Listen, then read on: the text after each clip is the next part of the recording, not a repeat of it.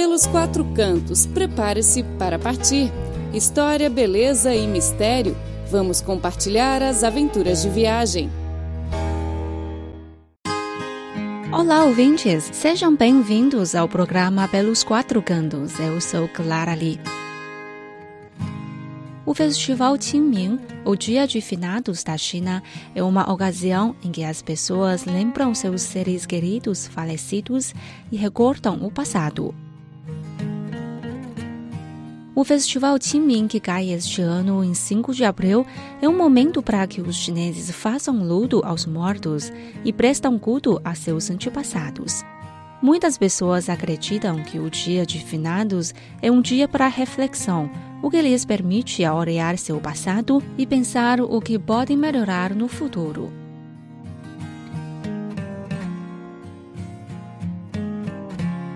Qingming é um dos 24 períodos solares, importantes pontos astronômicos no calendário chinês, declarado em novembro de 2016 pela Organização das Nações Unidas para a Educação, a Ciência e a Cultura como patrimônio cultural intangível da humanidade.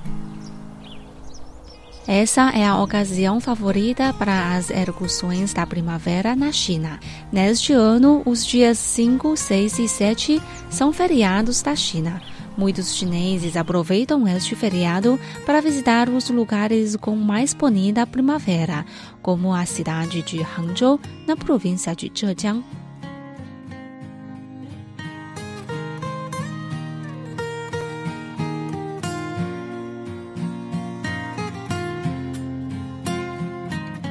A cidade de Hangzhou é o centro político, econômico, turístico e cultural da província de Zhejiang. Com seus mais de 9 milhões de habitantes, abriga um dos lugares mais idílicos de todo o país, o Lago Oeste, e é banhada pelo rio Qiantang, que deságua no mar do leste da China a poucos quilômetros dali.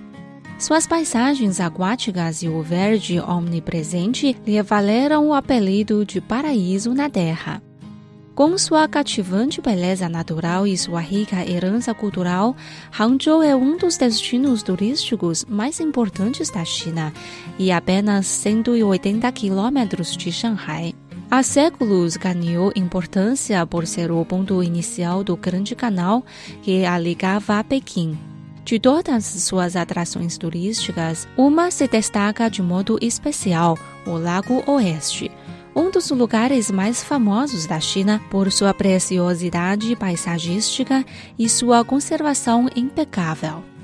O comércio, que abastecia múltiplos destinos dentro e fora do país, era incrementado pelas navegações do Grande Canal, do Rio e Marítimas como se instalaram em Hangzhou a corte imperial, o exército, os funcionários da administração pública e os comerciantes, a população da cidade alcançou, em 1275, quase 2 milhões de habitantes, que viviam em prédios de madeira de até cinco andares e ruelas intrincadas.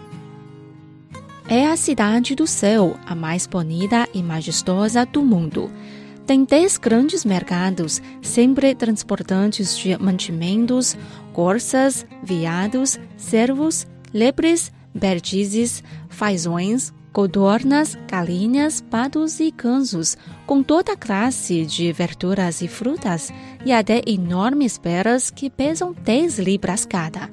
Todos os dias se vendem uma grande quantidade de pescados trazidos do mar e peixes de água doce. Assim escreveu Marco Polo, pintando o panorama impressionante do que era Hangzhou naquela época. Mais tarde, depois que os mongóis instalaram a capital em Beijing, Hangzhou ficou em segundo plano, mas conservou suas importâncias comerciais e sociais. Durante a rebelião Taiping, a cidade foi destruída quase por completo pelos seguidores do Reino Celestial Taiping antes de ser retomada pelas tropas imperiais. Depois disso, com a economia arruinada, nunca mais recuperaria o antigo esplendor. A partir dos anos 1980, recebeu novo impulso até se tornar a cidade imponente que é hoje. Hangzhou possui uma série de importantes sítios históricos que atraem mais de 20 milhões de turistas nacionais e estrangeiros todos os anos. Dois de seus maiores atrativos são a seda e o chá. A variedade local mais famosa é o chá verde Longjing, altamente apreciados em todo o país. A justificada reputação da seda de Hangzhou remonta a vários séculos. A qualidade da malha, a habilidade dos artistas, a grande variedade, o processo tradicional, as tinturas, as cores e as estampas espetaculares dão ao produto local uma excelência única no mundo. Destacam-se nas estampas as nuvens rosadas, os motivos florais e aspectos bucólicos relacionados à natureza e à vida diária. No Lago Oeste existe um museu dedicado única e exclusivamente a esse tecido suave e brilhante, onde se observa o processo de criação dos bichos da seda, a extração dos fios e os tiares, entre outros objetos de interesse. O Templo Lingying é um dos maiores complexos de santuários budistas de toda a China. Construído no ano 326 pelo monge indiano Huili durante a dinastia Jin Oriental, devido às diversas guerras, cupins, incêndios e calamidades naturais, foi destruído e reconstruído 16 vezes chegou a abrigar a mais de 3 mil monges em seus 18 pavilhões, 72 salas e 9 torres. O Salão dos Quatro Guardiões Celestiais tem na entrada uma placa com a caligrafia do imperador Kangxi da dinastia Qing, onde se lê Templo Zen das Nuvens e do Bosque. No meio do salão principal há uma estátua de Sakyamuni com 24 metros de altura, construídas com quase uma centena de peças de canfra floreadas a ouro. A estátua original era da dinastia Tang. A que se vê hoje é uma réplica feita em 1956. Perto dali encontramos um morro de pedra calcária chamado Fei Lai Feng, ou bico que veio voando. Outra atração imperdível em Hangzhou, de 168 metros de altura e com formas curiosas que lembram um dragão voando, um elefante correndo, um tigre rugindo ou um macaco saltando. Existem muitas lendas sobre esse nome. A mais difundida é a que diz que o monge budista indiano Huili chegou ao local há 1900 anos. E ao ver aquela colina tão similar a outra na Índia, pensou que ela tinha voando até ali e exclamou: Quando esta colina voou até aqui? O principal atrativo do Feilaifeng são as 330 esculturas budistas esculpidas nas rochas que datam no século X ao século XIV.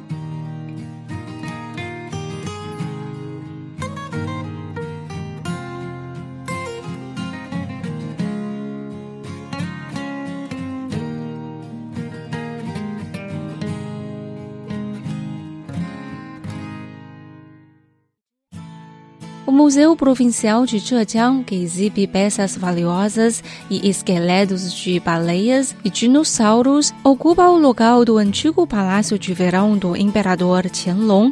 Quem quiser observar mais detalhadamente a cultura local, precisa visitar o Museu Nacional do Chá e o Museu Nacional da Seda, onde estão expostos brocados de beleza única.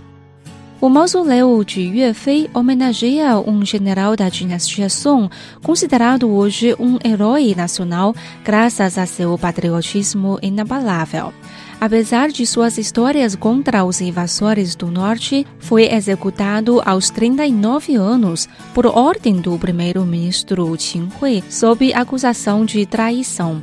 22 anos mais tarde, o imperador revocou a acusação contra Yue Fei e ordenou que seus restos fossem transferidos para mausoléu, garantindo assim seu bom nome para a posteridade. O pacote Liuhe de planta octogonal e 60 metros de altura está no alto da colina Yuelu, que domina o rio Qiantang. Dizem que a torre original, erguida da dinastia Song do Norte, Para acalmar as correntes do rio, serviu de farol por muitos séculos, mas a edificação passou por sucessivas reconstruções, sobretudo durante as dinastias Ming e Qing, até assumir o aspecto atual.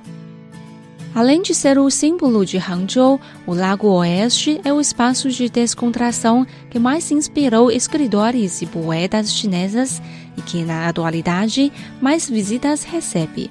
Já dizia Marco Polo em sua época, uma viagem por esse lago oferece mais frescor e prazer que qualquer outra experiência na Terra. O local pulmão verde da cidade e destino predileto dos chineses em lua de mel é emoldurado pela beleza extraordinária do próprio lago cor de esmeralda com pouco mais de 3 quilômetros de comprimento e quase 3 de largura, que oferece visitas maravilhosas de árvores frondosas, colinas verdejantes, flores coloridas, jardins delicados, pavilhões chineses, templos centenários, pontes arqueadas, ilhas exuberantes e refinados pagodes refletidos nas águas tranquilas.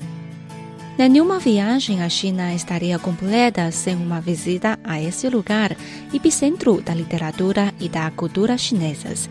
E nenhuma visita ao Lago Oeste estaria completa sem um agradável passeio de barco em meio a cisnes, patos, aves e peixes diversos.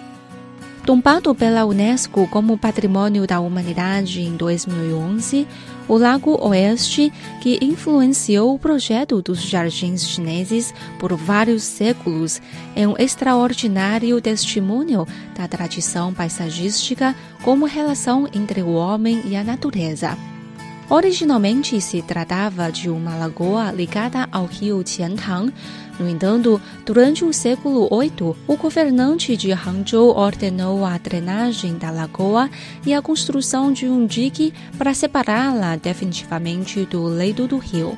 Assim, o lago interior é delimitado pelo Dique Pai, que é encimado por uma alameda de salgueiros e pontes de pedra de um quilômetro de extensão, utilizada por pedestres e ciclistas. Já o lago exterior é delimitado pelo Dique Su, assim chamado em homenagem ao poeta Su Dongpo da dinastia Song, que liga as margens norte e sul com uma alameda de passegueiros e ameixeiras.